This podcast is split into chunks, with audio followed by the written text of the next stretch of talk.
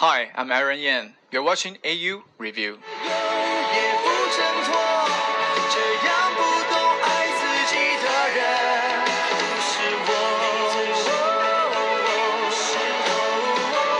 Uh, and welcome to Australia. Can you tell me your thoughts on touring Australia with the members of SHE? Yeah, um, this is my first time to Melbourne, and uh, the previous group that I'm in, the boy band, uh, there's two members that they have come to um, Melbourne before. One that studied here, and one uh, gets to shoot a movie here.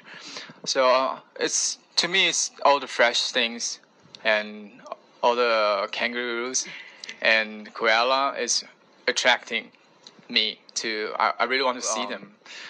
To be here with SHE is really an honor, and uh, doing the show here for the Melbourne fans is awesome too.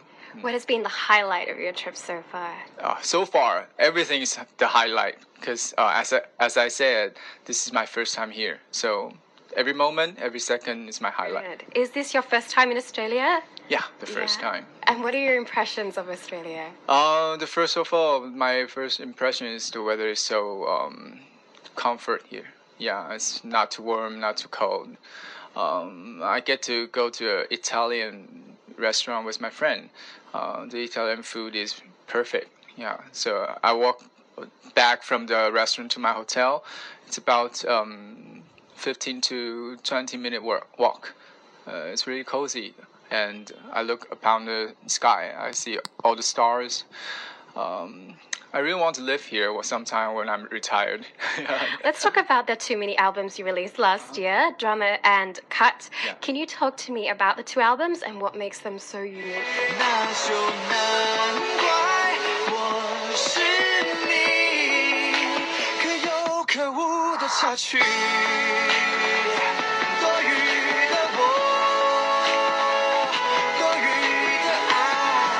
First of all, the the first album is drama.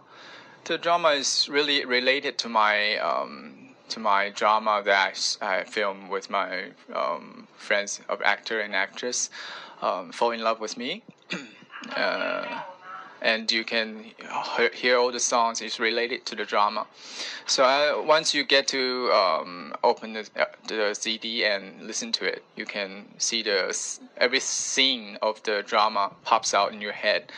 That's why music and drama is both what I really like to do because they combine so strong when when when the song is in my drama.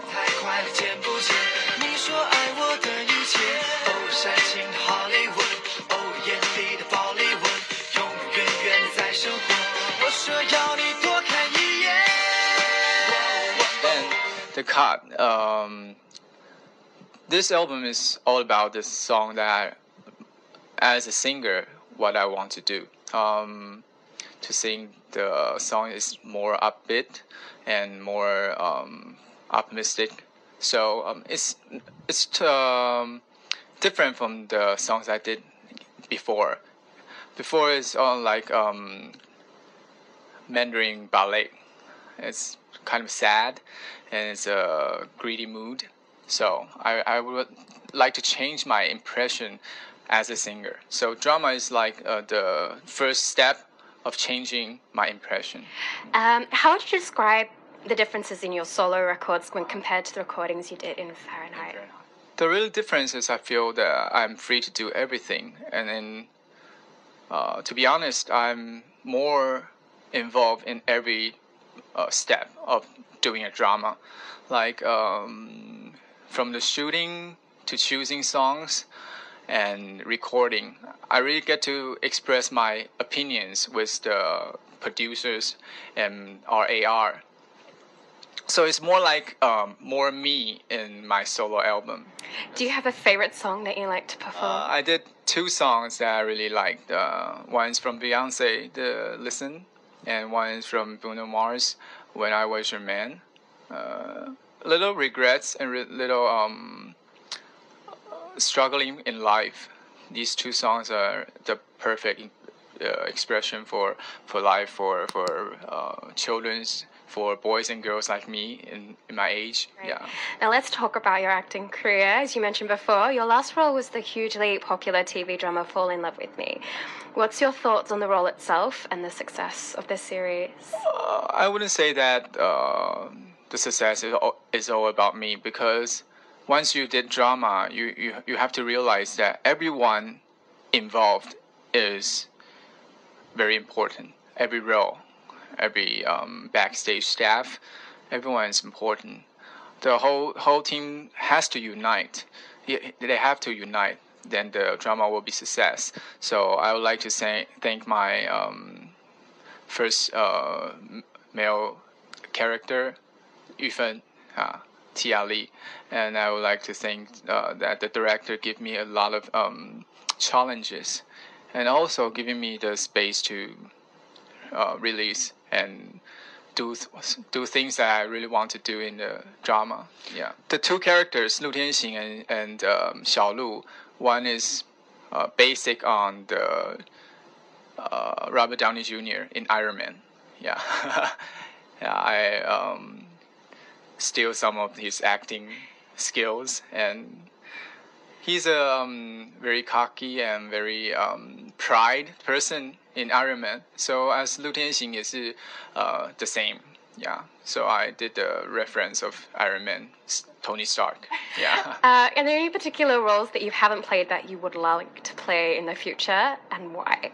as an actor, uh, every kind of role is my um, attempt to to do because uh, it's the whole meaning of acting. You can live someone else's life. That's really um, tempting for me. Are you working on any new music at the moment? Any hints on Uh, what yeah. coming up? um, there's two. Uh, there's a couple of songs that's uh, for the drama and movie. Uh, it's in the soundtrack, I think. Yeah. So um, I I have already recorded it. Uh, I think it's um, it's going to release uh, no in, near, in the near future. Future. So and then I'm going to do a movie in uh, May and June.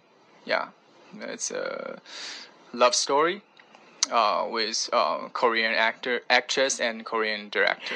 Do you have any other plans for 2015? In, 2000, in 2015, I really want to do more um, fashion music, more um, dancing music. I would like to, uh, letting the stage having more variety. And we, do you have a message for your Australian fans? Yeah, it's really um, overwhelming to come here to perform for the Australian fans. I am hoping that you like my performance and hoping that I'm com- coming from doing solo concert in Australia f- uh, again. Yeah. So thank you for your support and be cool.